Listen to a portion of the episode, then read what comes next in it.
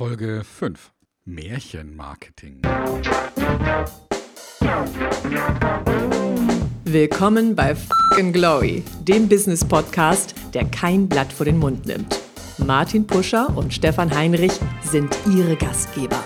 Provokateure und vielleicht auch ein kleines bisschen die Helden des modernen Geschäftserfolges.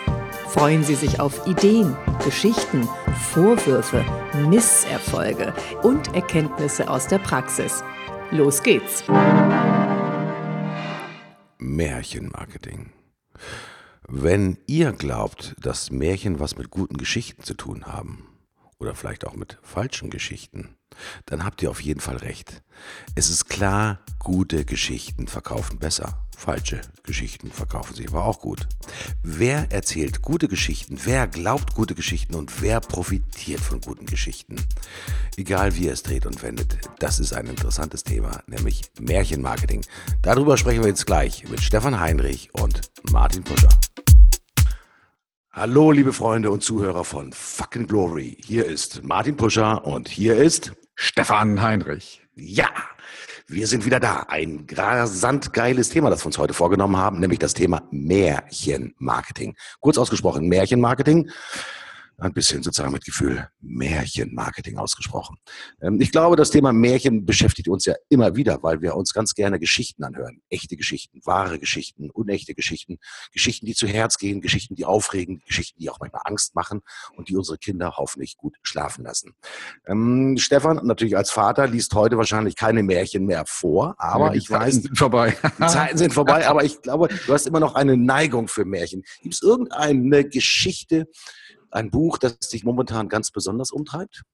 Ja, ich habe äh, bin über einen Podcast äh, auf ein Buch gesch geschoben worden, bin drüber gestolpert, ähm, von dem es inzwischen sogar schon ähm, drei Ausgaben gibt. Die erste Ausgabe, so heißt glaube ich auch die Serie The School for Good and Evil, also die Schule für die Guten und die Bösen. Und äh, die Kernstory ist, dass ähm, Kinder, Jugendliche auf diesen beiden Teilen einer Schule oder diesen beiden Schulen ausgebildet werden, um später eine Rolle als Märchenfigur einnehmen zu können. Ja, da gibt es natürlich die Prinzessinnen und die Helden. Und es gibt aber natürlich auch die Schurken und die Hexen. Und äh, ja, und in diesem Buch geht es eben um dieses Auseinandersetzen mit Gut und Böse und, äh, und vor allem natürlich mit dem Thema Märchen. Und ich bin ziemlich fasziniert, obwohl die Geschichte ehrlicherweise ähm, ja, ähm, positioniert ist für Kinder von fünf bis zwölf. Ah, du nimmst also Inspiration ein bisschen da draus aus dieser ganzen Geschichte, um ja. auch wahrscheinlich selbst eigene Geschichten zu erzählen.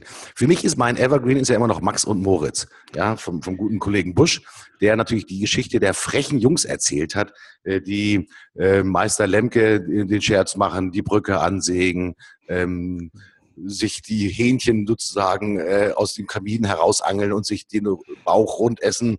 Äh, furchtbar sympathisch gezeichnete Geschichten vor allen Dingen, äh, die ich glaube immer wieder auch eine gute Idee in sich bergen und vor allen Dingen die Leute auch nachträglich so ein bisschen zum Nachdenken bringen. Das ist ja, Märchen sind ja nicht nur Geschichten für hier und jetzt, sondern Märchen haben ja manchmal auch eine, eine in sich äh, gefundene Weisheit, die man auch letztendlich mal äh, rüberbringen muss. Die Frage, die ich mir natürlich stelle, neben dem, was du jetzt sozusagen von Good and Evil erzählt hast, von dem Buch, das macht mich gleich ein bisschen äh, neugierig. Bei uns im Business-Thema wird ja unheimlich viel auch über Märchen gesprochen. Und zwar nicht ehrlich, sondern man erzählt halt einfach Geschichten, die natürlich sogenannte Halbwahrheiten auch sind. Gibt es irgendetwas, wo du sagst, da sind Märchen echt im Business wirklich hilfreich, um sie, ich sag mal, in einem Meeting, in einem Gespräch, in einem Training, auf einem Seminar zu erzählen. Du kommst viel rum, du hältst viele Trainings. Bist du ein Märchenerzähler? Ich bin ein extrem, ähm, ja, ein extremer Fan von Storytelling, von Geschichten, von ähm, Wortbildern, von der Chance, sich komplexe Zusammenhänge so einzuprägen, dass man sie nie wieder vergisst. Und äh, das ist auch, das ist doch das Schöne. Also ich weiß nicht, gibt vielleicht auch einige Hörer, die äh, Eltern sind und die schon erlebt haben, was passiert, wenn, wenn man seinen Kindern Geschichten äh, vorliest und, äh, und Kinder dann äh, nochmal die gleiche Geschichte hören wollen und zwar nicht nur einmal, sondern fünfmal.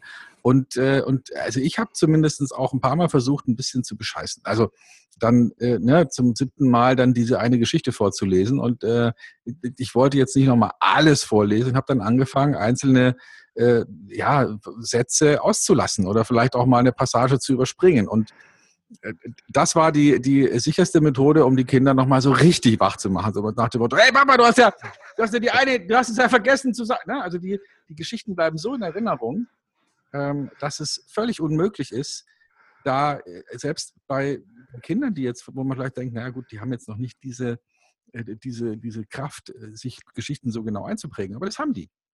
Also ich will damit sagen, wir Menschen, wir sind doch große Fans davon, am Lagerfeuer zu sitzen und uns gegenseitig unsere, unsere Geschichten zu erzählen. Und da gibt es eben Leute, die können Geschichten gut erzählen und es gibt Leute, die können halt Geschichten überhaupt nicht gut erzählen. Und wir wollen doch Geschichten hören, die uns hineinziehen. Und manche Geschichten können wir auch zigmal hören. Ich sage etwas zum ersten Mal, das habe ich noch nie öffentlich gesagt, dass ich früher meine, äh, meinen Kindern Geschichten von Super Martin erzählt habe. also ich habe, das mal ganz kurz zu erläutern, ähm, äh, meine beiden Kinder sind jetzt schon, ich sag mal, ähm, in den Endzwanzigern und ich kann mich dran erinnern, ähm, ich äh, lag dann so halb auf dem Bett mit und habe dann die Geschichten erzählt. Ich habe immer versucht in diesen Geschichten, natürlich gab es einen Protagonist, das war dann in dem Fall der junge Super Martin. Und ich habe die Geschichten immer versucht, in das Setting meines Elternhauses reinzuversetzen, das meine Kinder ja auch kannten. Weil ich habe immer versucht, die Geschichte so zu verbinden, also realistische Dinge, Gegebenheiten, auch Gewohnheiten, das Haus, das Sie kennen, den Keller, den Sie kennen, die steile Kellertreppe mit allem drum und dran. Und das dann in ein neues Szenario zu verpacken, wo natürlich Super Martin, der immer nur aus der Kellertür rauskam, die Kellertreppe ganz schnell hochgelaufen ist, dann die Arme weit ausgebreitet hat und dann natürlich anfing zu fliegen. Das war die Super Martin-Geschichte. Ähm, das hat meine Kinder, ich glaube, auch ein bisschen geprägt, weil seitdem glauben sie mir nicht mehr ganz so viel, weil die Geschichte von Super Martin war dann vielleicht zu dicht an der Person Martin selbst dran. Aber ich stimme dir natürlich zu, eigentlich wollen wir uns auch gut unterhalten lassen. Und das sind ja Märchen. Märchen zeichnen ja immer das Bild einer guten Unterhaltung. Und das ist eigentlich auch schon so mein Transfer, wenn wir so zum Thema Business kommen. Wollen sich Kunden heute auch noch wirklich gut unterhalten lassen? Haben die überhaupt Zeit, sich mit uns an ein Lagerfeuer zu setzen, um eine gute Geschichte zu hören, Stefan? Na, natürlich haben sie die Zeit, weil, also gut, das muss ja nicht immer äh, ein Grimms Märchen sein und in der Ausführlichkeit, aber es können ja Geschichten sein, die, die kurz und knapp und klar auf den Punkt bringen, was ich mir im Zusammenhang mit einem Unternehmen, im Zusammenhang mit einem Produktangebot, im Zusammenhang mit einer Veranstaltung, was ich mir da merken soll und worauf ich dann später auch immer wieder in Resonanz gehen soll. Und das muss ja nicht super komplex sein. Das kann ja kurz und knapp und einfach sein. Und wir kennen erfolgreiche Werbefilmchen, die solche Märchen und solche Geschichten erzählen. Und, und die bleiben in Erinnerung. Was ich geil finde eigentlich an Märchen ist dieses Thema, so möchte ich auch gerne sein. Das sind ja diese, diese Geschichten von Cinderella zum Beispiel. Ich meine, das ist jetzt ein amerikanisches Märchen, kommt natürlich auch aus dem deutschen sozusagen Sprachraum und Sprachkreis. Aber da geht es immer wieder darum, diese Person, diese Prinzessin möchte ich auch sein. Ich möchte auch mal auf so einem Ball tanzen. Ich möchte auch mal so ein Kleid haben. Ich möchte vielleicht auch mal so ein schneidiger Ritter, ein äh, Prinz oder was auch immer sein.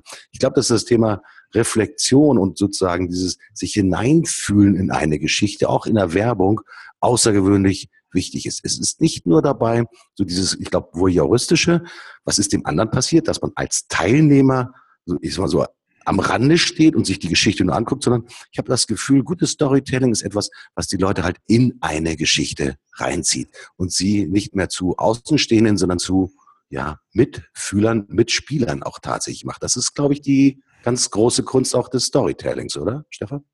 Ja, naja, also ich glaube, Storytelling ähm, hat was zu tun damit, dass man wirklich auch eine, also natürlich gibt es ganz viele unterschiedliche Geschichten, aber wenn man sich so eine klassische, äh, nach dem Grundprinzip von Storytelling entwickelte Geschichte beispielsweise in Hollywood-Filmen oder erfolgreichen Filmen anschaut, dann wird man feststellen, da, da kommt es darauf an, einen, einen Protagonisten, einen Helden, eine Person zu beschreiben zunächst mal, also die möglichst klar zu definieren. Was, wer ist es oder in welcher Situation ist der und was, was beschäftigt den? Und dann gibt es irgendeine Art von Störung, irgendein Problem, irgendeine Änderung von außen meistens. Es passiert irgendwas, ja. Die Welt ändert sich oder die Aliens äh, greifen uns an oder es fängt an zu brennen oder, oder irgendwer stirbt. Irgendwas passiert, ja. Irgendwas passiert. Und jetzt wird, klammert dieser Held sich erstmal an seiner Realität, die er bisher kannte, fest, versucht, das zu ignorieren, versucht, ähm, das zu bekämpfen und zu sagen, diese neue Realität gibt's ja gar nicht ist ja alles gar nicht richtig. Und dann wird er aber irgendwie reingeschubst in diese Heldenreise. Und da geht's hoch und runter und dann wird's noch besser und richtig Mist. Und dann wird's noch super toll und dann wird's richtig ausweglos scheiße. Und dann geht's immer hin und her. Und am Ende landet er auf einem höheren Niveau von Weisheit und bringt diese Weisheit irgendwie zurück in, in sein äh, bisheriges äh, Szenario. So, als mal ne, ganz grob skizziert, das passiert eigentlich immer. Egal welchen erfolgreichen Film man sich anschaut. Und das mögen wir. Wir mögen diese Form der Erzählung äh, im Sinne von, als ich damals so war und das hatte und dann ist das passiert und dann ist das und das und das und das passiert und am Ende hatte ich dann den Goldklumpen. Ja, mhm. ähm, ne? Hans im Glück zu beschreiben. Das Interessante ist, wenn man auch mit, mit Kunden und Geschäftspartnern zusammensitzt und wenn man die auch mal selbst auffordert, ich sage jetzt nicht Märchen zu erzählen, aber einfach mal bei einem beliebten Szenarios so tun, als ob. Ähm, wir sind schon auf der Heldenreise und ich sag mal, sie einfach erzählen lassen, wie sie sich auf der Heldenreise fühlen, also wo sie wirklich die äh, Bedrängnis erfahren, physisch auch wirklich erfahren. Du merkst dann manchmal, wenn sie dann anfangen zu erzählen, dass die Schultern so ein bisschen nach vorne gehen, dass sie auch förmlich so diese innere Anspannung fühlen, wenn sie die Geschichte, die ja nur erzählt ist, wir tun ja nur so, als ob, ja, äh, als wir versuchen sie dann quasi in dieses Szenario halt hineinzubringen. Das ist übrigens, ich glaube, auch eine Methode. Psychologen haben das ja früher angewandt, so das Thema mentales Sehen, also in die Zukunft Prognose, Szenarien bilden. Das ist eine ganz hübsche Methode, um auch im Gespräch tatsächlich mit einem Kunden gemeinsame Geschichten halt auch wirklich zu entwickeln und auch wirklich auch ein Stück weit zu erfinden. Weil Märchen beschreiben natürlich, die meisten spielen ja in der Vergangenheit, irgendetwas, ich sag mal, ja, ein, eine Wunsch- und, und eine Traumwelt. Es ist ja kein, niemals eine reale Welt. Und ich glaube, das ist auch das, was die Kunden und, und Marketing auch spüren wollen. Sie wollen ja nicht die reale Welt spüren, sondern sie wollen ja die ideale Welt spüren. Da, wo sie selbst die Helden sind. Wo sie halt, so wie du gesagt hast, auf der Heldenreise, die neue Realität akzeptiert haben, wo sie die Bedrohung gefühlt haben, aber wo sie auch gekämpft haben, wo sie vielleicht einmal hingefallen sind, aber wieder aufgestanden sind und dann letztendlich, ich sag mal, mit stolz geschwellter Brust, ja, den Klumpen Gold im Dorf zeigen und sagen, das habe ich für uns und für euch geschaffen. Und dann wird genau dieser Protagonist auf dem Schild durchs Dorf getragen, so wie bei den Asterix- und Obelix-Geschichten. Auch in Form von Märchen. Ich glaube, dass, was uns da so ein bisschen fehlt draußen, auch im Marketing, ist, dass wir immer wieder versuchen, letztendlich, sag mal, unsere Kunden auch selbst äh, in diese Interaktion auch mit reinzubringen. Das ist das Schöne eigentlich an, an dem heutigen Marketing. Gestern haben wir immer nur als Sender agiert und haben gehofft, dass da draußen irgendwas verstanden wird und dass das dann in einer Aktion im Sinne eines Kaufes umgesetzt wird. Heute profitieren wir doch, glaube ich, sehr stark davon, dass wir in dieser Interaktion mit dem Kunden sind. Ja, wenn du heute, du bist für mich der Content-Marketing-Papst, von mindestens von Deutschland. Ja, wenn du heute Marketing machst, auch für deine Kunden, dann ist es doch keine einseitige Kommunikation. Also es ist doch immer einseitige Information. Also es ist doch immer geben, nehmen, Feedback bekommen, etwas besser machen, vom Kunden lernen, Kundengeschichten in die eigene Geschichte mit einbauen und so weiter und so fort. Das ist doch eigentlich das neue Marketing, oder? Ist das schon Märchenmarketing? Ja, also da, das, du hast jetzt ein wundervolles Stichwort gegeben, ohne es zu wissen. Ich habe ja vorhin schon mal von äh, diesem Buch erzählt, The School for Good and Evil. Ähm, und der Autor heißt Soman Chenani, so spricht man den, glaube ich, aus, Chenani. Und ähm, der hat in einem Podcast ähm, mit äh, Tim Ferriss, vielleicht sagte der auch was, mhm, klar. Äh, vier Stunden Woche, hat der gesagt, dass er als er das Buch geschrieben hat, und das Buch ist ja auch jetzt erstmal in gewisser Weise ein Dienstleistungsangebot, in dem Fall eben sehr stark content-zentriert. Und er hat gesagt, als er das Buch geschrieben hat, hat er erstmal den Fokus gesetzt auf die Interaktion mit nicht möglichst vielen Fans, sondern mit den Fans, die passionate sind, so hat er sich ausgedrückt, also die diese Geschichten aufsaugen. Und er beschäftigt sich heute, und das ist jetzt die Antwort auf deine Frage, eine Stunde am Tag ausschließlich mit der Interaktion mit seinen Fans. Also das heißt, der nimmt sich eine Stunde im Prinzip, also einen großen Teil seiner Arbeitszeit täglich, nimmt er sich Zeit, um intensiv auf Facebook, über Social Media, vielleicht über andere Bereiche, sich auszutauschen, also nicht nur denen was zu erzählen, sondern mit denen in eine Interaktion zu gehen. Ich glaube, das ist ein ähm, ganz wichtiges Element, um, um, um auch die eigene Geschichte weiterzuentwickeln. Und, und also das, was man erzählen will, das dieses Märchen, das man, das man benutzen möchte, um, um zum Helden zu werden äh, im Business. Ja? Mhm. Und ich meine jetzt nicht nur Geschichten erzählen, sondern ein, so, einen, so einen Nimbus aufbauen, so ein, so ein Mythos äh, erzeugen rund um, ein, um eine Firma, um eine Führungspersönlichkeit, um eine Dienstleistung, um ein Produkt. Diesen Mythos zu erzeugen, das hat viel damit zu tun, dass man gute Geschichten erzählen kann, die die Leute sich merken, um dadurch zu erreichen, dass man eben einen größeren Mindshare wenn man so will. Also einen größeren Anteil in, an der Denkzeit, am Denkvolumen, wenn es sowas mhm. gibt, seiner Zielgruppe bekommt. Ja. Mhm. Das Interessante dabei ist ja, wenn wir uns mal die Wirtschaft draußen angucken, besteht aus einer Vielzahl von kleinen Unternehmen, Kleinstunternehmen, mittleren Unternehmen und dann haben wir die ganzen Konzerne. Wer sind denn dann eigentlich die Geschichtenerzähler in den Unternehmen? In den kleinen Unternehmen, wissen wir beide sehr gut, muss es natürlich der Unternehmer sein, der letztendlich mit seinem Gesicht und seinem Engagement tatsächlich auch für die Geschichte des Unternehmens steht und auch für die persönliche Geschichte. Aber je größer das Unternehmen wird, frage ich mich natürlich, wer wird denn da zum Geschichtenerzähler? Sind es dann irgendwann die Marketing-Leute? Sind es die Social-Media-Leute? Sind das die Content-Leute? Ist es der Geschäftsführer? Ist es irgendwann der Vorstand? Wer ist es denn, der erste Märchenerzähler, der erste Märchen-Marketingmacher im Unternehmen, Stefan? Also natürlich brauche ich äh, gute Texter. Ja, also ich brauche Leute, die Text lieben äh, und die auch Lust haben, sich in Text reinzusteigern. Ich habe gerade jetzt unmittelbar vor der Aufnahme habe ich einen Text bekommen von einem sehr großen deutschen Softwareunternehmen ähm, im Zusammenhang mit einer ähm, kurzen Meldung und äh, da habe ich festgestellt, naja, da hat sich einer hingesetzt und hat halt ein paar Texte aus irgendwelchen anderen Texten, die er vorher mal geschrieben hat, irgendwie zusammenkopiert. Äh, das hatte weder Seele noch, äh, noch einen Rhythmus, hatte gar nichts. Also da kann man wirklich mechanisch, handwerklich drüber gehen und kann aus einem schlechten Text einen guten Text machen und eine gute Geschichte machen, die da auch jetzt in, in weniger als drei Absätzen erzählt wird. Also das eine ist Handwerk. Man muss halt einfach ähm, wissen, wie es geht. Das kann man lernen. Und mhm. Marketingleute können das lernen. Und darüber hinaus ist Austausch, also das Erzählen der Geschichte und dann den äh, müssen ja nicht immer Kinder sein, den Menschen, denen man sie erzählt, in die Augen gucken und schauen, äh, leuchten die oder sind die jetzt gerade weggedreht. Ja? Also ist es eine gute Geschichte, erzähle ich die gut und kann ich vielleicht noch meine Geschichte inhaltlich, klar, die bleibt ja die gleiche, aber kann ich die besser erzählen? Mhm. Da habe ich was erlebt. Auf dem Presentation Rocket Day mache ich jetzt mal Werbung für äh, meinen Kollegen äh, Matthias Garten. Der hat nämlich äh, letztes Jahr im November, glaube ich, äh, so eine Veranstaltung gemacht und die wird auch dieses Jahr wiederholt. Und da hat er was ganz Verrücktes gemacht. Er hat nämlich nicht nur Leute reden lassen, sondern er hat auch Leute, die lernen wollen, besser zu reden.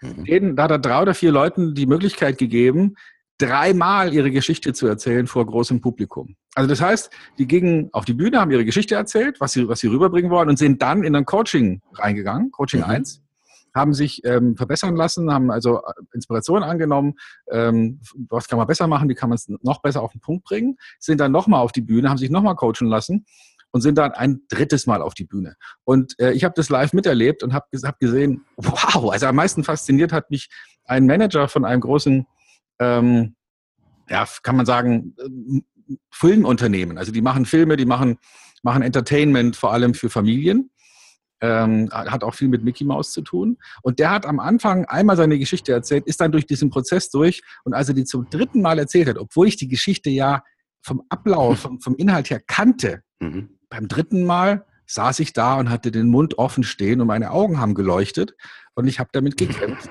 Tränen zu verdrücken. Weil das, weil das jetzt plötzlich, das war plötzlich wow, ja. Und, und da ging es nur um Business. Also ging es nicht ähm, um äh, irgendeine Geschichte, die man einfach so mal zum Spaß erzählt, sondern da ging es darum, wie erzähle ich als Manager meine Geschichte und wie kann ich dadurch mein Business nach vorne treiben. Und das war Wahnsinn. Also es war echt geil, weil, weil das war plötzlich so gut. Und ich mhm. könnte wahrscheinlich jetzt sogar die Geschichte, die er da erzählt hat, nochmal erzählen. Obwohl mich das jetzt also es hat mich zu dem Zeitpunkt berührt, aber ich habe seither nicht mehr darüber nachgedacht. Und da sieht man mal auch, welche, welche Kraft gute Geschichten haben in den, in den Köpfen der, in dem Fall noch nicht mal Zielgruppe, in den Köpfen der Menschen einfach hängen zu bleiben. Wow. Ähm, jetzt muss ich nochmal nachfragen. Hat er das einfach gemacht, weil er mehr Bilder in seiner Geschichte hatte, weil er mehr schauspielerisches Talent gebracht hat? Was war der wahre Kasus Knacktus? Dass du immer, du bist ja schwer zu überzeugen, auch in bestimmten Situationen, ja, obwohl du ja leidenschaftlich für viele Dinge bist. Aber was hat dich ganz besonders angefixt? Also, der wird also vielleicht wird er nochmal ein sehr guter Schauspieler, möchte ich ihm gar nicht äh, in, äh, als, als Unmöglichkeit geben, aber äh, der ist kein Schauspieler. Ja, das ist ein, das ist ein Manager. Der sitzt den ganzen Tag am Schreibtisch. Ähm, der hat nur gelernt, seine Geschichte ähm, so zu erzählen, dass man sie ihm glaubt. Dass sie nicht so ein ähm, aufgesetztes, übergestülptes, jetzt erzähle ich eine Businessgeschichte Deutsch ist, sondern es war, es war, hat sie erzählt und das Publikum hat gemerkt, er erzählt mir jetzt was von sich. Und das hat er gut gemacht. Und zwar am Anfang war das, inhaltlich war das auch nicht eine tolle Geschichte, aber es hat halt nicht funktioniert. Also, was mich überzeugt hat, war, er hat gelernt, wie erzähle ich sie so, dass ich dem Publikum etwas rüberbringe, was für das Publikum interessant ist und trotzdem mich betrifft. Mhm. Also wie erzähle ich es so, dass das Publikum mitschwingt, in Resonanz geht und, und trotzdem erzähle ich nur meine Geschichte. Also ich jetzt habe nichts dazu erfunden, es sind keine Gags drin, die mir irgendein Gagschreiber gemacht hat, es sind keine lustigen Wortveränderungen drin, die, die vorher nicht drin waren. Hey, ich erzähle immer noch meine Geschichte, aber die Art und Weise, wie ich es tue, der Takt, ähm, die, die, die Farbgebung völlig anders. Mhm. Ja. Die Wahrheit erzählen hat ja mit äh, Märchenmarketing nicht immer etwas zu tun, weil Märchenmarketing ist ja auch manchmal natürlich die Erhöhung oder die Überhöhung einer Geschichte. Äh, was ich irgendwann mal auf dem Management-Seminar gelernt habe, ich glaube, das kam sogar von mir selbst, das, das Stichwort der sogenannten knappen Lüge ähm, wo man äh, im Prinzip in eine Geschichte auch vielleicht eine selbst eingebaute Szenario so tun, als ob quasi mit reinbaut, um halt zu einer bewussten, ich sag mal, dramaturgischen Erhöhung zu kommen. Weil das sind dann so, oh, Überraschungseffekte, wo die Leute sagen, das ist ja ein Ding. Ja, wie, wie konnte denn sowas passieren? Um auch die Geschichte vielleicht ein bisschen, ich sag mal, runder und ausschmückender zu machen. So wie ich dich verstanden habe, du bist natürlich kein großer Fan davon, sag mal, die knappe Lüge, zum System zu erheben. und es ja gerade sehr populär ist. Ja, oh ja, ich glaube, über, über, knappe Lügen und äh, neu gefundene Wahrheiten, da kommen wir gleich noch äh, ein bisschen dran zu erzählen. Muss eine gute Geschichte, die von einem Manager kommt, die von einem Unternehmer kommt, die natürlich dann auch vielleicht diese mal nachprüfbar ist, muss die auch wirklich sozusagen durch und durch ehrlich sein oder kann sie auch an der einen oder anderen, anderen Stelle einfach mal ich sage jetzt einfach mal, eine neue Ausformulierung haben, eine Ausprägung, eine leichte Überhöhung oder was auch immer. Was meinst du dazu? Also, ja, schwierig jetzt da jetzt die Antwort zu finden, ohne, ohne das irgendwie äh, in die falsche Richtung zu kriegen. Also, wenn wir eine Geschichte oft genug erzählen, dann ist die wahr, Punkt. Ja, also die Geschichten, die Märchen, die wir als Kinder gehört haben, die sind so real. Das, äh, ja, was, was gibt's denn noch Realeres? Ja? Ähm, ob die jetzt nachprüfbar, ehrlich, frei wirklich passiert sind, genau so und wann die passiert sind und in welchem Land und in welcher Jahreszeit, ist ja äh, jetzt gar nicht so wichtig. Mhm. Also ich will damit sagen, dass wenn wir eine Geschichte erzählen, kommt es darauf an, die wesentliche Aussage dieser Geschichte, die muss wahr sein. Also, aber ob ich jetzt fünf Jahre alt war und fünf Jahre oder fünf Jahre und zwei Monate, ja, und ob ich jetzt zum ersten Mal wirklich die kurzen Hosen anhatte oder dann doch lange, äh, ja, das ist, an, das ist alles Wahrheit, aber, aber ist es jetzt sozusagen relevant für das, was ich als Geschichte erzählen will? Ja, also, und da, da geht es mir eher um die Wahrheit im Herzen, also das, was, was wirklich sozusagen die Empfindung war, die in dem Zusammenhang tragfähig ist. Darum geht's. Mhm. Und ähm, alles andere, äh, wenn man jetzt nicht bewusst Fakten verdreht, Wenn man sagt, das ist jetzt, ich behaupte jetzt das Gegenteil von dem, was tatsächlich stattgefunden hat, dann, dann ist es ja nicht, eine, nicht nur ein Märchen, sondern dann ist es ja eine Lüge. Märchen leben ja davon, dass sie hätten wahr sein können. Mhm. Äh, das Stichwort ist natürlich, hast du mir schon auf dem Silbertablett eben gerade präsentiert, äh, die alternative Wahrheit. Denn was mal so, die, die Fake News, die momentan ja überall, gerade in den sozialen Medien, äh, fröhlichen Urstand feiern, diese, ich sag mal, alternativen Wahrheiten, die ja von den ganzen, aus welcher Richtung die auch immer kommen. Wir kennen in den USA jemanden, das sind die, die Leute, die in Dresden sozusagen rechte Parolen den Leuten entgegenschmettern. Furchtbar, ja. Ähm, augenscheinlich bemächtigen sich auch genau diese Menschen natürlich auch dieses Syndroms des Märchenmarketings, um einfach, ich sag mal, nur durch dauerhaftes Erzählen falsche Bilder auch in die Köpfe zu setzen. Kann ich denn wirklich als guter Businessman jetzt nochmal auch gute, richtige und von, äh, von falschen Geschichten unterscheiden? Gibt es da eine Idee, wie du selbst sagst, das sind definitiv Fake News, die ich hier sehe, höre, lese und anschaue? Ja, also jetzt mal, jetzt mal grundsätzlich. Wenn eine Geschichte erzählt wird und die in sich stimmt, stimmig ist, äh, ist es wurscht, ob die stimmt. Jetzt für unser Gehirn. Ja, wenn, wenn mhm. ich dir eine Geschichte erzähle und sage, Mensch, guck mal, so, das und das ist passiert und äh, ich mache jetzt mal ein Beispiel, ein gewisser Herr Trump hat schon so und so oft pleite gemacht, äh, ja, ähm, und, und, trotzdem ist er noch so erfolgreich. Dann, dann ist es eine Geschichte, die, die hätte wahr sein können, die ist in sich stimmig und deswegen wird die auch für den meisten Menschen ungefiltert erstmal geglaubt. Ne? Wenn man dann hinguckt und wirklich recherchiert, stellt man fest, nee, die Geschichte, die stimmt gar nicht wirklich. Er hat nicht mehrmals pleite gemacht, sondern er war an Unternehmen beteiligt, die äh, vielleicht mal kaputt gegangen sind. Ja? Also das heißt, wenn man dann die journalistische Präzision mit reinnimmt, dann, mhm. dann relativiert sich dieses Märchen. Es ist aber immer noch stimmig. Mhm. Ne? Also wenn man, wenn man eine Geschichte erzählt, dann möchte man mit dieser Geschichte ja was ausdrücken. Wenn ich diese gerade eben genannte Geschichte erzähle, dann will ich ja sagen, dieser Trump hat zwar viel Geld, ist aber gar nicht so dolle, wie alle sagen. Ja, nur weil er jetzt so viel Geld hat, weil vielleicht hat er ja sogar mehr Geld geerbt, als er jetzt noch hat und hat in Wirklichkeit Geld verbrannt. Mhm. Das, das, könnte ja, das könnte ja dann sozusagen das Faktum sein, dass das rausgearbeitet wird, nachdem man so, ein, so eine Lüge in dem Fall oder eine falsche Behauptung enttarnt hat. Und ich mache jetzt mal ein anderes Beispiel. Es gibt einen, einen sehr erfolgreichen äh, Menschen, im, der, der Content Marketing schon sehr früh verstanden hat. Der Mann heißt Gary Vaynerchuk. Der ist ähm, Sohn russischer Einwanderer, ist sogar selbst, ich weiß jetzt gar nicht genau, ob er in Russland oder in der Ukraine geboren ist. Also dieses Faktum muss ich dir momentan mhm. bleiben, ist aber jetzt mal für uns ist es für unser Märchen egal. Und äh, dieser junge Mensch ähm, ist, hat, ist aufgewachsen und seine Eltern haben angefangen, ein, eine Weinhandlung aufzumachen. Ähm, und er kam irgendwann auf die Idee, diese Weinhandlung dadurch zu beflügeln, dass er unter anderem ähm, Content Marketing macht, nämlich per Video den Leuten beibringt, wie man Wein verkostet, warum Wein toll ist, in welchen Gläsern man Wein trinkt, bei welchen Temperaturen man Wein lagert und dadurch sein das Business vervielfacht hat. Ich glaube verzehnfacht oder verzwölffacht. So, jetzt frage ich dich, ist es für dieses Märchen, für diese Geschichte, die ich dir rüberbringen will, nämlich, dass jemand dadurch, dass er kundenorientiert wertvolle Inhalte verbreitet, ist es wichtig, ob der Gary Vaynerchuk heißt oder Gary V, wie er sich auch häufig nennt, ob er jetzt genau aus der Ukraine oder aus Russland kommt, äh, ob er im Alter von zwei oder von fünf Jahren nach Amerika, ob die genau in New York oder in New Jersey leben. Weißt du, was ich meine? Das sind, mhm. das ist äh, journalistisch ist es relevant, aber für die Geschichte, die ich rüberbringen will, äh, ist, es, ist es verzichtbar. Also es spielt keine. Was ich damit sagen will, ist, dass jemand, der ähm, von außen in, nach Amerika reinkam, eine Idee entwickelt hat, nachdem er natürlich auch studiert hat und, und, äh, und ein Unternehmen super erfolgreich gemacht hat dadurch, dass er sich kundenorientiert verhalten hat. Das ist die, das ist sozusagen die Baseline. Das ist das, was ich rüberbringen will.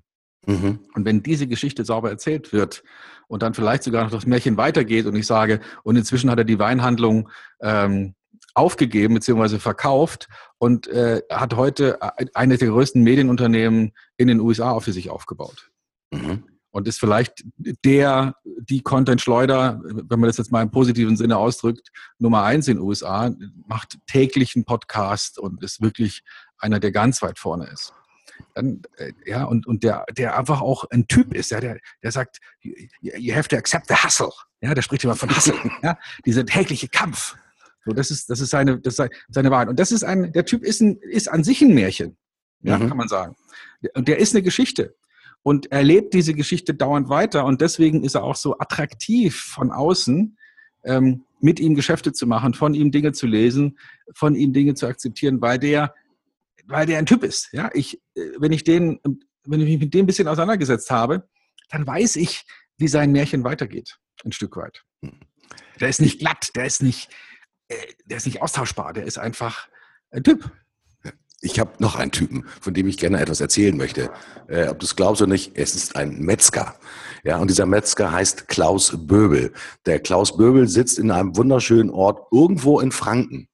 Und ähm, ich habe ihn einmal auf einem Seminar kennengelernt, wo er uns als Leuten aus der IT etwas darüber erzählt hat, wie wir eigentlich das Thema Social Media und das Thema Kommunikation neu für uns definieren müssen.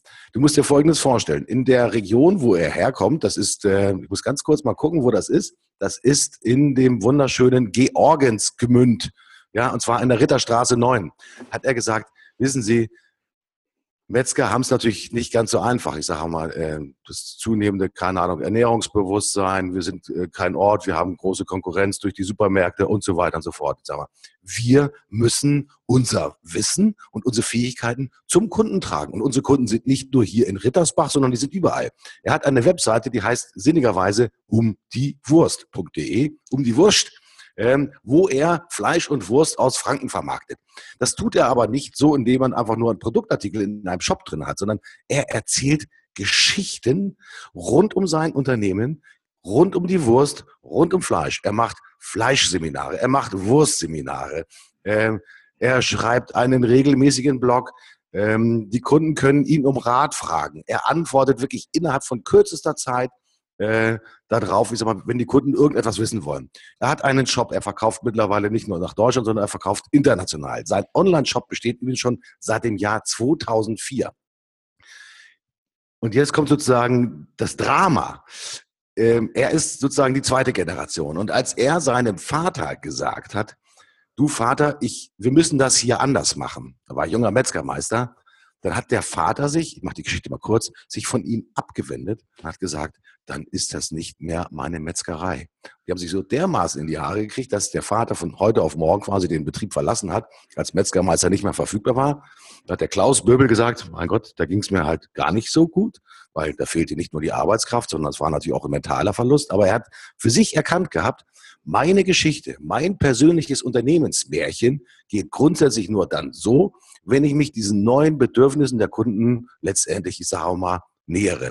Und wenn man auf dieser Webseite ist, ich sage es nochmal, umdiewurst.de, ich finde die einfach total geil, sind natürlich aktuelle Empfehlungen drauf, da steht etwas über das Unternehmen, da stehen die ausgezeichneten Mitarbeiter drauf, ja, da steht Aktuelles aus der Metzgerei draus, was machen sie Kurzurlaub und so weiter und so fort. Hat er noch einen uralten Gutschein von seinem Kunden gekriegt, das wird alles gepostet, alles. Das ist, die Metzgerei ist eine einzige Geschichte. Und die Erlebnisgeschichte dahinter ist auch ein Märchen. Denn welcher Landmetzger in einer Region, wo du normalerweise keinen Traffic hast, ja, wer kann denn so prosperieren wie letztendlich diese Metzgerei Klaus Böbel? Das Geile ist übrigens an ihm, er ist inzwischen ja nicht nur Metzger, sondern ein ganz begehrter Vortragender, der auch zum Beispiel auf der Digital Retail Konferenz in Berlin im Juni ähm, ähm, spricht. Und ich sag mal, wenn ihr die Chance habt, den Klaus Böbel, und googelt das ruhig mal, den einfach mal zu finden und von ihm auch die Geschichte letztendlich sich anzuhören, super geil. Er macht Brotsommelier-Kurse, also was der alles hat, Wahnsinn. Also die Geschichte ist ein einziges Märchen. Aber die Geschichte lebt davon, von der permanenten, ich sag mal, Auseinandersetzung und auch der Liebe hin zum Kunden und alles das, was vom Kunden kommt, das aufzusaugen und auch tatsächlich in eine neue Geschichte auch tatsächlich zu überführen. Und das ist für mich das Beispiel auch bei Metzger, Geschichten leben und das Märchen wird hier tatsächlich in Realität geschrieben. Das sind so kleine Unternehmen, ich glaube, davon kann es deutlich mehr geben, nämlich gerade für diejenigen, die halt vielleicht abseits der großen Metropolen auch versuchen, ihr Geschäft letztendlich neu zu strukturieren und zu konturieren. Leute, ihr habt alle die Chance, an eurem eigenen Märchen zu arbeiten. auch wenn dann äh, letztendlich manchmal so der ähm, Generationszwist natürlich sehr stark ausbricht und der Vater dann sagt, nein, das ist nicht mehr mein Weg. Also ich kann nur sagen, für mich Klaus Böbel, einer der Märchenhelden des Jahres 2017 und wahrscheinlich auch noch des Jahres 2018. So. Ein, ein, ich habe natürlich sofort dir das Ding geklaut. Also bei meinen nächsten Vorträgen werde ich dieses Beispiel natürlich verwenden, auf jeden Fall als einen der Menschen, der Content Marketing und äh, Businessmodelle, die sich um Content drehen, wirklich verstanden hat. Darf ich noch eins dazu sagen? Wenn du diesen Mann auf der Bühne siehst und daneben stehen, ich sag mal, hochkarätige Manager von äh, Rewe, von, ich will alle Damen gar nicht nennen, die letztendlich sag mal, aus großen Unternehmen herauskommen. Du glaubst nicht, wie sie im Auditorium saßen und sie standen eigentlich nur mit offenen Augen, mit offenem Mund und sagen, auch die Fasslichkeit dieser Geschichte. Also er glaubt alles das, was er erzählt. Er ist die Personifizierung tatsächlich der Geschichte. Er ist kein Märchenonkel, aber auch in seinem leicht fränkischen Dialekt dann auch noch vorgetragen. Vollkommen unprätentiös, ohne Show. Die Show war im Prinzip die Geschichte. Und er als Protagonist, ich sag mal, sowas von glaubhaft, ja, auch schon der gestrauchelte Held, der wieder aufgestanden ist, also die Personifizierung tatsächlich der Geschichte. Für mich ist das sozusagen wirklich der, die Blaupause, auch für junge Unternehmer. Leute, wenn ihr Geschichten so erzählen könnt wie Klaus Böbel, da geht's für euch definitiv nicht mehr um die Wurst. Ja, ja, und ich kann mir natürlich jetzt auch, also ein, wie du sagst, einige Leute saßen da im Publikum und haben äh, große glasige Augen bekommen und haben sozusagen Tränen der Freude vergossen über diese geniale Vorgehensweise. Und ich kann mir aber auch vorstellen, da saß auch der ein oder andere, der gesagt hat, ja, wo kommen wir denn da hin? Ich bin doch kein Geschichtenerzähler, ich bin doch ein Metzger. Und, äh, und dann sage ich nur, mach so wie der Vater von, von, von Klaus äh, Böbel. Ja, äh, sag, es ist nicht mehr meine Metzgerei und lass andere ran. Ja, mhm. Äh, und das, das ist jetzt auch mein Aufruf an die Manager da draußen, die sagen, ja, Geschichten erzählen, das macht unsere PR-Abteilung. Ich muss ja hier meine Zahlen nochmal durchrechnen. Schöne Grüße. Vielleicht wäre es ganz gut, wenn Sie sagen, das ist nicht mehr meine Managerei und das Ding an den Nagel, Ihren Manager-Mantel äh, an den Nagel hängen und sagen, lass mal andere ran. Mhm. Weil das ist, das, so funktioniert's. Das ist es. Ähm, wir haben vorhin über Fake News gesprochen. Ähm, und wir haben gehört, dass, ähm, dass, es, dass es einfacher wird, äh, überall in Social Media irgendwas zu behaupten. Ja? Und allen voran äh, macht es ja ein ganz, ganz berühmter Twitter-User relativ häufig, dass er irgendwelche Geschichten erzählt, die, die dann eine Nachprüfung nicht überstehen. Und vor allem auch die, die klassischen, die sogenannten klassischen Medien, übrigens allen voran die New York Times, immer wieder hart angreift und denen sozusagen vorwirft, dass sie diese sogenannte, das amerikanische Pendant der Lügenpresse sind. Und da sitzen ja nun wirklich äh, einigermaßen ausgeschlafene Journalisten. Und das, die, die interessante Entwicklung ist, seit das passiert, also seit so viel und so laut äh, aus einer Richtung verkündet wird und Dinge erzählt werden. Seither sind die Abonnentenzahlen der New York Times online sprunghaft nach oben gegangen. Teilweise an einem Tag um 40.000 Abonnenten, an einem Tag. Wahnsinn. In dem, also das heißt, es gibt ein Riesenbedürfnis der Öffentlichkeit offenbar, gerade dann, wenn viel immer nur im gleichen eintönigen Lalalala verkündet wird, da gibt es ein Riesenbedürfnis von Menschen zu sagen, so, und jetzt gebe ich sogar noch Geld aus und ich habe mal nachgeguckt, das kostet ungefähr 2,50 Dollar oder 3 Dollar pro Woche, so ein Abonnement. Jetzt gebe ich Geld aus, um online in Anführungsstrichen die Wahrheit zu lesen oder wenigstens mal äh, das zu lesen, wo sich jemand äh, Mühe gegeben hat, die Wahrheit rauszufinden. Finde ich interessant. Ne? Also das heißt, es gibt, es gibt Businessmodelle rund um Content, die haben was zu tun mit Wahrheitsfindung. Und da finden dann auch äh, clevere ähm, Menschen, die bisher Zeitung gemacht haben, Möglichkeiten, damit Geld zu verdienen oder zumindest einigermaßen profitabel zu bleiben. Und die Geschichte und, und das Geschichtenerzählen auf eine clevere Art und Weise für eine bestimmte Zielgruppe nämlich in dem Fall Menschen, die sich, die, die noch gerne sich gut ernähren und Fleisch essen, äh, beides zusammen, mhm. dann habe ich plötzlich eine, ein Alleinstellungsmerkmal, das ich vorher nicht hatte und das vielleicht sogar mir überregional eine Bekanntheit gibt und eine Aufmerksamkeit und letztlich auch einen Beziehungsaufbau, den ich vorher nicht hatte. Mhm. Das Interessante ist, Beziehung aufbauen. Und wenn man sich mal anguckt, ist mal im heutigen Marketing, wir gucken ja alle Fernsehen, ist mal, wer sind denn heute gute Geschichtenerzähler, auch gute, ich sag, Märchenerzähler im Sinne von Stimulanz, gute Welt. Wer eine geile Werbung macht, das ist Lidl. Ja, äh, wer gefolgt ist, ist Aldi. Finde ich sensationell, was sie da auf, den, äh, auf die Reise bringen. Erinnert mich ein bisschen an die alte C und A Werbung.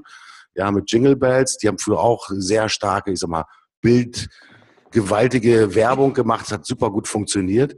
Ähm, wer mir auch unheimlich gut gefällt, ist Innogy, quasi das neue Unternehmen, das ja aus der RWE sozusagen rausgebaut wurde, um es mal so zu, zu formulieren. Ich glaube, der Peter Therium ist da der, der Vorstandsvorsitzende, äh, die auch mit einer ganz starken mal Bildsprache äh, gute, moderne, grüne, nachhaltige Welten tatsächlich zeigen.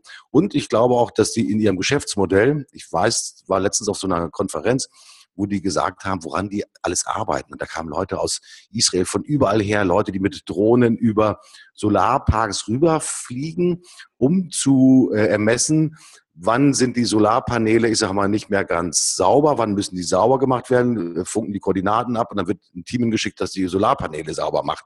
Also das macht unter anderem, äh, das gehört zum Geschäftskonzept von Energy. Finde ich total geil. Und die erzählen natürlich rund um diese auch um dieses Ökosystem mit den Partnern, wo Leute sich, ich sag mal, gemeinsam mit diesem Unternehmen identifizieren, neue eigene Lösungen draufbauen, neue eigene Geschichten in dem Sinne erfinden. Ja, das finde ich total faszinierend. Und ich glaube, wir brauchen natürlich mehr von diesen, ich sag mal, starken Bildern. Es gibt natürlich auch furchtbar schlechte Geschichtenerzähler. Ja, ich kann mich, äh, das ist eins meiner Lieblingsmarken, ich glaube, Marke Volkswagen, äh, als sie die, die Krise hatten, Früher hieß es immer Volkswagen das Auto. Das war also ganz selbstbewusst und äh, selbstverständlich. Nachdem dann die Krise so ein bisschen über den zusammengebrochen ist, haben sie den Claim, ich glaube, mal sofort kassiert gehabt.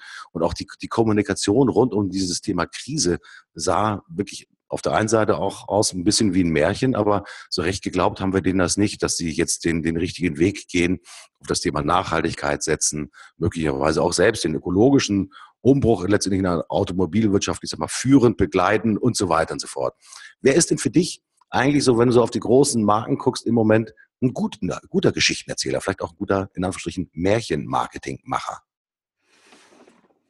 Ja, also äh, allen voran denke ich mal, äh, nach wie vor ähm, ist da Apple relativ weit vorne, denke ich. Ähm, die, die ihr ganzes Unternehmen in den letzten 15 Jahren darauf aufgebaut haben, Geschichten zu erzählen. Und zwar auf eine ganz äh, simple Art und Weise. Also wir erinnern uns an die ersten ähm, Kampagnen, die, also als das, der Wiederaufstieg Apples losging, wir erinnern uns an den iPod, vielleicht mag sich jemand daran erinnern, also diese Festplatte mit einem lustigen Drehrad vorne drauf. Hm. Und das war ja nun wirklich nicht der beste MP3-Player, den es gab damals, auch nicht der erste, auch nicht der günstigste, aber äh, die haben, die haben sozusagen auch von der Bildsprache, wir erinnern uns, das waren ganz einfache Grafiken. Ähm, man hat so vielleicht auch unseren Podcast-Hörern kommt jetzt äh, da ein gewisser Zusammenhang mit unserem Cover, wird da deutlich. Also eine ganz einfache schwarze Silhouette vor einem farbigen Hintergrund. Jemand, der sich tanzend bewegt hat, offenbar, weil er Musik hört und, und die berühmten weißen äh, äh, Kopfhörer im Ohr hatte. Fertig. Ja, und die Botschaft dazu war, uh, all your music in your pocket oder so ähnlich. Ne? Also das heißt, die haben eine Geschichte erzählt. Die haben nur einfach die Geschichte erzählt, ich habe hier was für dich und damit hast du deine ganze Musik für immer dabei. Mhm. Mehr muss man gar nicht sagen. Man muss gar nicht sagen, wie viel Megabits ein Butzel da sind und wie, welche streaming geschwindigkeit Alles egal. Einfach nur so und so viele tausend Songs, all the music in your pocket. Fertig. Finde ich eine geile Geschichte. Und ich glaube, dass mehr und mehr Unternehmen da auch mutiger werden, die Play, äh, also der Place to be, wenn man so will, the place to be zu werden für eine ganz bestimmte Interessensgruppe. Mhm. Also nicht jetzt unbedingt für eine Zielgruppe. Was ist denn die Zielgruppe von Apple? Also wenn man das mit dem alten Marketinggedanken denkt und zu einer, zu einer äh, Werbefirma hingeht, zu irgendeiner alten sogenannten Werbeagentur, dann stellen die Frage, was, was ist Ihre Zielgruppe? Ja, äh, haben Sie eher so die 30-jährigen Frauen oder mehr so die 45-jährigen Männer? Und, und, und so funktioniert es halt heute nicht mehr. Das ist, das ist äh, altes Marketing.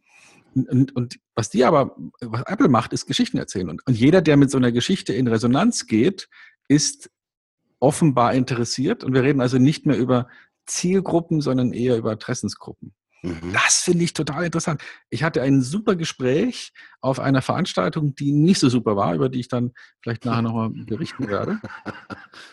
Äh, aber super Gespräche da mit einzelnen Leuten, die, die in einem absoluten Old-School-Business sind und die drüber, mit mir gemeinsam darüber nachgedacht haben, wie man sozusagen diesen Spin dahin kriegt, ja? Weg von diesem, ey, willst du mein Zeug kaufen? Hin zu, lass uns doch der interessanteste Platz werden für Leute, die wir gerne bei uns als Kunde begrüßen würden. Egal, ob die schon heute kaufen oder nicht. Mhm. Also anders denken. Wie können wir hier ein, ein, ein Café werden, ein, ein, ein, ein Kiosk werden für Informationen, für Gefühle, für, für Geschichten, für, für Songs. Jetzt übertreibe ich ein bisschen. Also wie können wir sozusagen der Kristallisationspunkt werden für Dinge, die die Leute interessieren, die wir gerne bei mir als, bei uns als Kunden hätten. Das finde ich total interessant. Das ist aber natürlich für die ganzen alten Marketeers unheimlich schwer, weil die Marketeers, die das irgendwann mal studiert haben, den, den Beffer drauf und runter gelesen haben als Beispiel, die glauben ja sozusagen an die Botschaft des Markenkerns. Natürlich haben die was von emotionaler Aufladung gehört, aber the place to be und äh, ja, ich sag mal, dann, dann schütteln die natürlich auch wirklich ein bisschen den Kopf. Vielleicht sind es auch diejenigen, die den Mantel dann anziehen müssen und rausgehen müssen, um vielleicht einfach mal zu gucken, wie das wahre Leben da draußen aussieht. Warum ist das bei so vielen Unternehmen noch nicht so ausgeprägt, wie du es gerade beschrieben hast? Ist es die Angst vor Veränderung? Ist es die Angst vor dem bösen Erwachen, wenn das Märchen zu Ende ist? Ja, äh, warum zögern die? Na, weil sie halt bestimmte Dinge ähm, gewöhnt sind. Ne? Also gehen wir mal international, schauen wir mal, was kostet ein, weiß nicht, ob du es zufällig weißt, was kostet eine, eine 30 Sekunden Ausspielung einer Fernsehwerbung in der Super Bowl Pause? Hm. Also in der, beim mhm. Super Bowl. Ne? Was kosten 30 Sekunden beim Super Bowl? Weißt du das zufällig? Was schätzt du? Na, ich hätte gesagt, so zwei Millionen. Ja, 5 Millionen Euro hat es 2017 gekostet. 5 Millionen Euro. 30 Sekunden. Und ähm, die Chance, dass ich beim Pinkeln bin, ist, ist groß. Ja? also, so, jetzt, und jetzt sagen wir mal, okay, jetzt, jetzt gibt mir oder irgendeine Agentur, die was auf sich hält, 5 Millionen Euro mhm. und gibt denen zwei Jahre Zeit, und, und sag denen, ich möchte gerne in zwei Jahren the place to be sein für. Und dann fill in the blanks. Was, was auch immer. Ja? Mhm. Mhm. Dann sage ich dir, das gelingt. Das gelingt. Das wird schwieriger, je austauschbarer dein Zeugs ist. Also wenn du Zuckerwasser hast ähm, in Dosen, mhm. dann wird es vielleicht schwer. Mhm. Aber wenn du ein Baumarkt bist oder wenn du ähm, irgendein B2B-Unternehmen bist, dann reicht wahrscheinlich ein Fünftel davon, ach, da reicht ein Zehntel davon, mhm. um le zur Legende zu werden. Ja? Also was ich damit sagen will, ist, ähm, es ist, es ist nicht wirklich unbezahlbar. Es hat was zu tun mit Zeit. Und ich glaube, deswegen werden große Unternehmen, die meisten großen Unternehmen, den Schuss nicht hören. Die werden es nicht mitkriegen. Weil ich kenne große Unternehmen so, die machen jetzt was, weil sie eben noch dieses Geschäftsjahr was machen müssen. Oder die machen jetzt was, weil sie eben noch in diesem Quartal was machen müssen. Aber dann muss bitte auch zum Ende des Quartals schon der ROI erreicht sein. Und da kann man dann eben sagen, okay, dann schmeiße ich halt irgendeinem, ähm, irgendeine Reichweitenveranstaltung, wie zum Beispiel, neulich hatten wir es davon, dem Dschungelcamp schmeiße ich mein Geld hinterher und dann kann ich wenigstens meinem Chef sagen, gucke mal, so und so viele Leute haben den Scheiß gesehen. Ja? So. Und in meinem bisherigen Reporting kriege ich dann vielleicht sogar ein Sternchen dafür. Und wenn ich, wenn ich jetzt nicht goldene Löffel klaue oder irgendjemand einen Dieselmotor fälscht, dann werde ich vielleicht sogar Karriere machen. Aber das ist, so macht man heute kein Marketing mehr. Das ist einfach langweilig und führt zu nichts. Führt zu nichts. Mhm. Also das Thema Geschichten erzählen wird uns natürlich schon noch ein bisschen weiter äh, beschäftigen. Ähm, in den Märchen, du hast es eigentlich so gesagt, tauchen ja so verschiedene Rollen auf. Äh, da ist die Prinzessin, da ist der Prinz, da ist der Teufel, manchmal ist es der Clown, äh, die Hexe, alles Mögliche. Äh, ist man auch manchmal gut beraten als Unternehmen, wenn man sich selbst, ich sag mal, in diesem Märchen selbst eine Rolle nimmt, sie ausfüllt und sie auch tatsächlich, ich sag mal, nach draußen trägt und sich eigentlich mit dieser Rolle dann auch schmückt. Vielleicht nicht gerade die Rolle des Teufels, ja, aber vielleicht die, die Rolle des, in Anführungsstrichen, Komödianten. Ja, Prinz ist klar, will, glaube ich, jeder werden, vor allem der, was ich, zehn oder zwölf Jahre alt ist und in der vierten und fünften Klasse den Mädchen imponieren will. Ist das eine Idee, sich auch sozusagen eine Rolle zu nehmen und diese Rolle sehr stark letztendlich sag mal, auszuspielen oder würdest du es eher sozusagen davon abraten? Ich finde Rollen toll, also ich wäre gern hofnah. Oh, das hört sich schon mal ganz gut an. Ja, weil, weil, der Hofnarr darf alles sagen, ohne dass er geköpft wird. Mhm. Und, und der Hofnarr ist vielleicht auch einer von den wenigen, bei denen äh, selbst die Großen nochmal zuhören und sagen, hm, eigentlich hat er ja vielleicht, auch wenn das nett verpackt oder manchmal nicht nett verpackt, sondern böse verpackt, äh, aber vielleicht hat er ja recht mit dem, was er da erzählt, werde ich nochmal drüber nachdenken. Zumindest war es lustig und ich habe gelacht. Ja?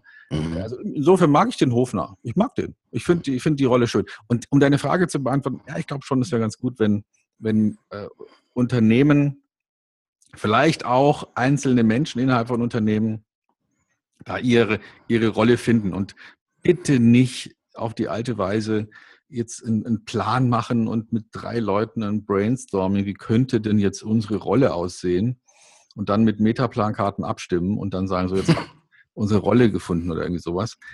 Nee, das ergibt sich, ja, einfach mal anfangen, einfach mal reden mit der Zielgruppe, einfach mal machen und dann schauen, was passiert.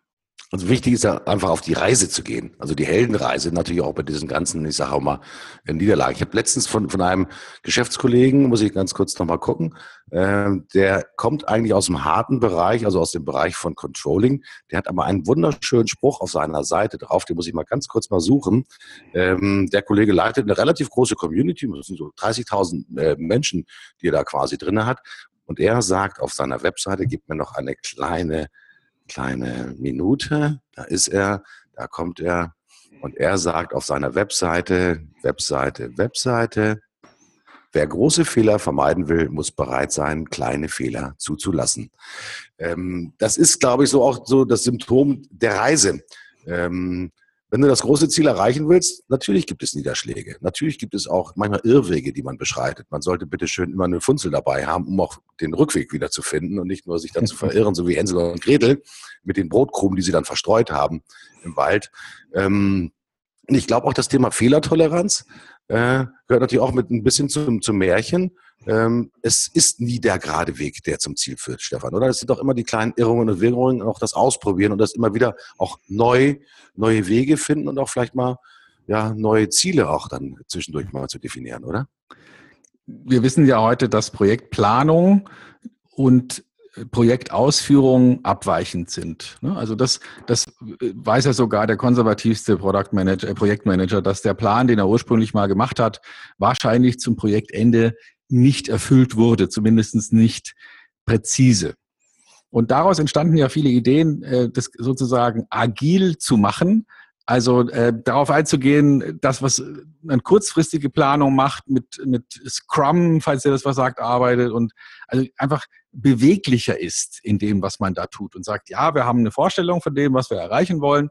Natürlich brauchen wir ein Ziel, aber wir haben jetzt nicht einen sorgsam ausgearbeiteten Plan. Ich habe neulich einen Artikel darüber geschrieben. Einer meiner ehemaligen Kunden äh, hat mir vor zwei Jahren gesagt, dass sie momentan und die nächsten drei Monate nicht ansprechbar sind, äh, so richtig im Vertriebsmanagement für irgendwelche neuen Ideen, weil sie machen die Fünf-Jahresplanung.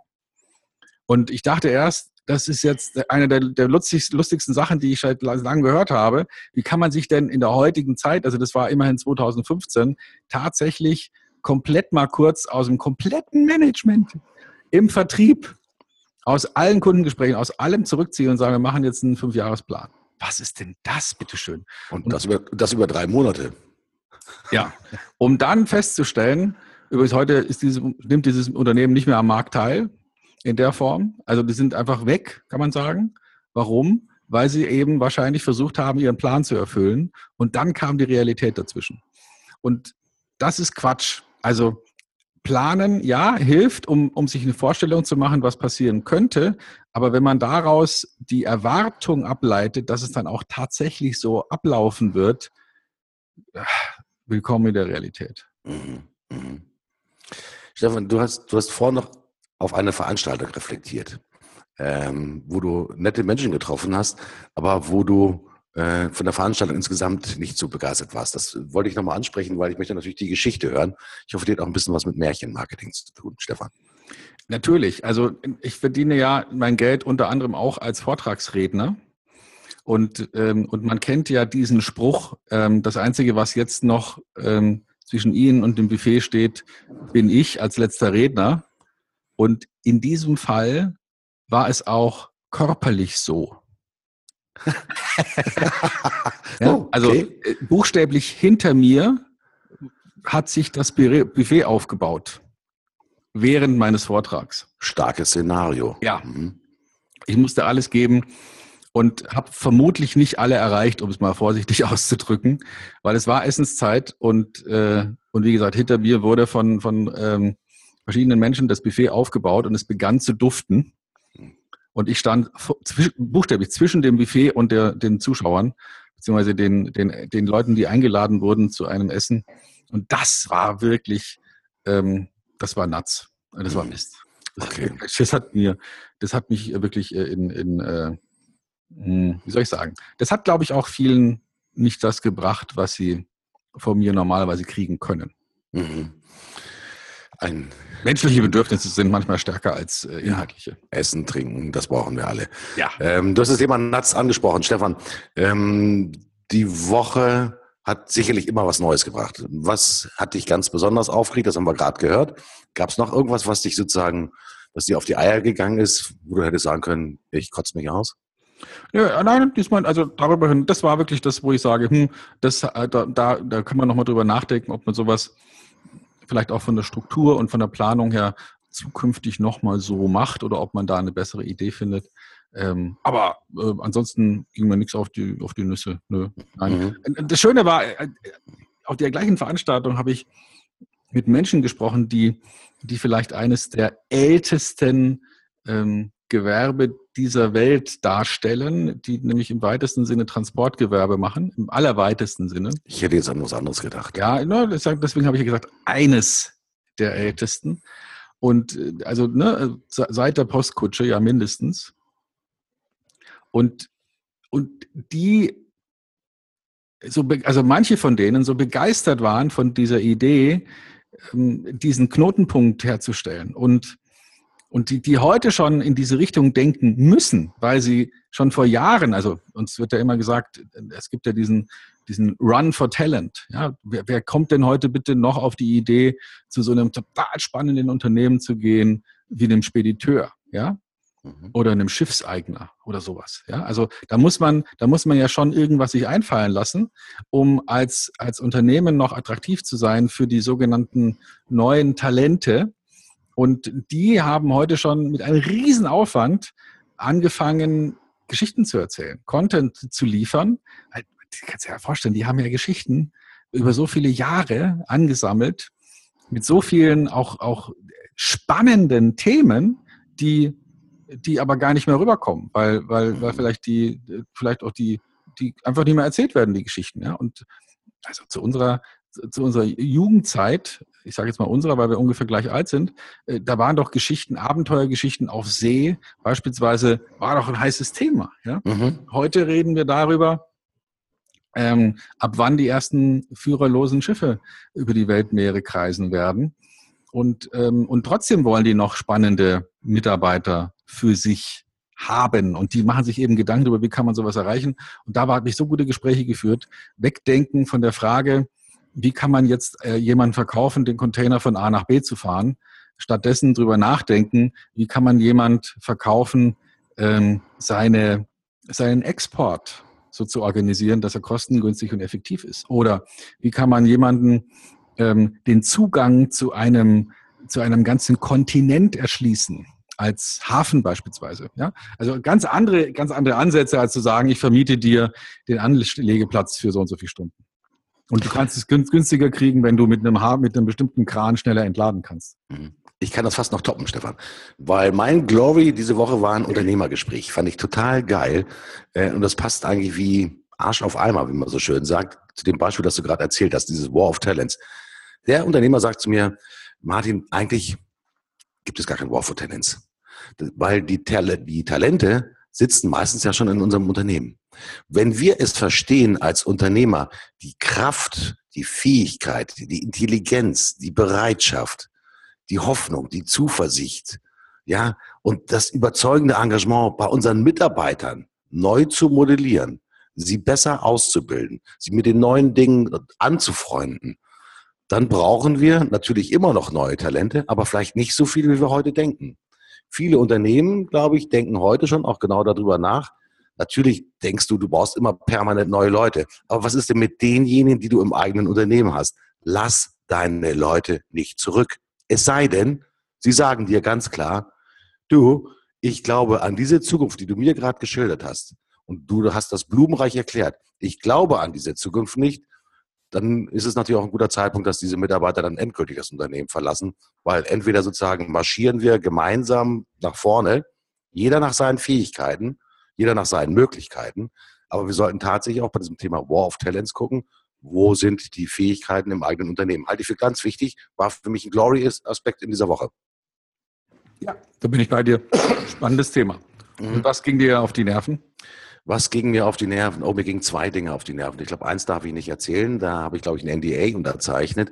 Bei der zweiten Geschichte muss ich sagen, ja, das war kein Unternehmergespräch. Das war ein Gespräch mit einem angestellten Manager. Ähm, man kennt diese Situation immer wieder. Äh, man hat das Gefühl, wenn dieser Kollege anruft, musst du eigentlich die, die Trainingsmaschine laufen lassen, um zu erzählen, ich sag mal, wie er sein Geschäft besser machen können. Also das sind die sogenannten Abhörer am, am Telefon. Das heißt, die werfen dir einen Knochen hin in der Hoffnung, dass du dich drauf stürzt und denen halt alle möglichen Informationen gibst, ähm, damit sie vielleicht irgendetwas entscheiden können. Das war mein Fuck of the, nicht, nicht of the year, sondern nur of the week, weil dieser hatte wieder angerufen und äh, ich habe dann in dem Augenblick gedacht, ich bin ja auch eine Plaudertasche. Das gebe ich auch wirklich gerne zu. Ich erzähle auch gerne, weil ich habe auch jedes Mal Bilder vor Augen und möchte natürlich auch, dass die Leute alle meine Bilder verstehen und so weiter und so fort. Aber da habe ich mir dann auch gedacht, boah, ey, wo soll denn die Reise hingehen? Vor allen Dingen nicht, dass ich jetzt mir Arbeit umsonst mache, sondern ich habe einfach an das Unternehmen gedacht, ja, wo, wo der Kollege doch tatsächlich arbeitet. Ich sag mal. Wenn du immer wieder nur den Pusher anrufst, um dir irgendwas an, an Wissen zu holen und trotzdem keine Entscheidung triffst, wo geht das denn mit dem Unternehmen hin? Das war mein Fuck of the Week, weil ich sage, es gibt immer noch diese Menschen da draußen und die gehen mir, ich sage mal offen und ehrlich, schon ein Stück weit auf die Eier. Ist einfach so. Ja, nicht für mich selber, ich habe kein Problem damit, den Leuten das zu erklären, sondern ich habe immer Sorge einfach um das Unternehmen, für die letztendlich diese Mitarbeiter arbeiten. Und das tut mir auch um die Unternehmen leid, weil da kann nichts Konstruktives entstehen, da geht es nicht nach vorne, da wird keine neue Bewegung entfacht, da werden auch keine Geschichten erzählt und da wird kein neues Märchen der nächsten Jahrzehnte gebaut. Ganz einfach, das war mein Fuck sozusagen. Ich habe noch... Ähm, äh, ich habe sogar noch ein, eine zweite Glory-Geschichte. Kann ich die noch schnell erzählen? Ja, ja natürlich auch. Ja, meine zweite Glory-Geschichte war auch ein Telefonat. Ähm, das war ein gutes Telefonat. Das andere Telefonat war auch gut, aber es war halt nur lästig. Ähm, und das Telefonat rief der, rief, rief der Kollege an, äh, Pusher Martin, äh, Sie waren eine Empfehlung. Ich hab, äh, Kollegin X sagte mir, ich soll Sie anrufen für das Thema XYZ geht um das Thema, ich sag mal, äh, virtuelle Formate der äh, Webinare und so weiter und so fort ich in dem Augenblick, ähm, der hat gesagt, haben Sie fünf Minuten Zeit? Und ich hatte eigentlich auch nicht wenig Zeit. Ich habe nachher auf die Uhr geguckt, wir haben 20 Minuten äh, miteinander geplaudert. Weil es passierte nämlich Folgendes, als der hat nur zwei, drei Fragen gestellt. Und in dem Augenblick, wo er mir die Fragen gestellt hat, sind bei mir Bau, Bau, ganz viele Bilder im Kopf nicht explodiert, sondern aufgetaucht wie eine riesengroße Show. Also das war schon Kino 1, Kino 2, Kino 3, Trailer hier, Trailer da, Trailer da. Und ich habe dann einfach angefangen zu erzählen, was wir machen, wie wir es machen, warum wir es machen, für wen wir es machen und was das bedeutet und was man daraus alles machen kann und welche Assets dann tatsächlich mit drin sind. Ähm, das Gespräch war nach 20 Minuten zu Ende und bevor er aufgelegt hat, hat er sich, Achtung, dreimal bei mir bedankt für dieses offene, unterhaltsame und ehrliche Gespräch und er jetzt endlich mal ein Verständnis davon hat, ist mal, wie es wirklich gemacht werden muss. Und er ist sehr froh, er glaubt zumindest, es ist noch kein Auftrag zustande gekommen, dass er in uns den richtigen Partner gefunden hat. Ähm, das war Märchen erzählen mit dem wahren Kern, sicherlich mit ein bisschen Ausschmückung links und rechts, aber ist für mich definitiv sozusagen, juhu, Glory of the Week gewesen. Cool. Lass uns doch, ähm, lass uns doch mal nochmal drüber nachdenken, was wir nächste Woche machen. Ähm, nächste Woche habe ich eine Idee. Ich würde gerne mal mit dir reden über ganz, ganz, ganz, ganz, ganz alte Marketingideen, warum die funktioniert haben und äh, also nachweislich funktioniert haben und wie wir vielleicht so ein paar Dinger von, aus der Mottenkiste nicht wieder rausholen, sondern neu designen. Draufschauen, sagen, hey, das hat funktioniert. Wie kriegen wir das denn wieder hin? Das ist ein geiles Thema. Ich denke da gerade, das hat sowas mit, mit, nicht mit Vantage, mit Retro zu tun, Stefan? Das ja, ist so, so in die ja, Richtung. Warum nicht Retro-Marketing? Ja. Das finde ich einen geilen Begriff. Retro-Marketing hört sich total super an, weil ich glaube, dass das auch ein super aktuelles Thema ist, weil nochmal in der Automobilindustrie oder auch in vielen anderen sozusagen äh, Gebrauchsgüterindustrien das Thema Retro, also das Aufnehmen der guten Essenz aus der Vergangenheit, ein ganz elementarer guter Marketingbestandteil ist, weil hier häufig Marketing neu lebt aus der Tradition für die Zukunft. Also ich glaube, da gibt's der Beetle war mal so, so eine Geschichte, die wir von Volkswagen kennen. Ich glaube, das ist ein mega, mega geiles Thema. Ich freue mich auf Retro-Marketing. Cool. Dann, Martin? Ja, sehen wir uns nächste Woche. ja. Diesem, ja. Wir waren mal ein bisschen länger ausnahmsweise, aber ach, macht, macht dann nichts. Macht nichts. Äh, schreibt uns, wenn ihr Themenwünsche habt, wenn ihr Ideen und wenn ihr Anregungen habt. Ich finde die neue Webseite, Stefan, brachial geil. Die Farben erinnern mich an Dynamik, an Agilität, ähm, sie haben auch immer ein bisschen Märchenschein im Hintergrund mhm. und ich fühle mich da außergewöhnlich wohl. Und wenn es euch, liebe Zuhörer, gefällt, dann gebt uns einfach ein Feedback mit dazu, weil das würde uns natürlich ganz besonders freuen. Ich sage Tschüss und Stefan sagt auch gleich Tschüss. Ich sage Tschüss und kommt auf Fuck and Glory, F-U-C-K-N Glory und hinterlasst uns eure Ideen für neue Themen, eure, ja, eure Vorwürfe, eure Beschimpfungen natürlich und genauso aber bitte auch euer Lob und eure Heilsbotschaften. Wir freuen uns und hören uns wieder nächste Woche. Tschüss, euer Martin. Tschüss, euer Stefan.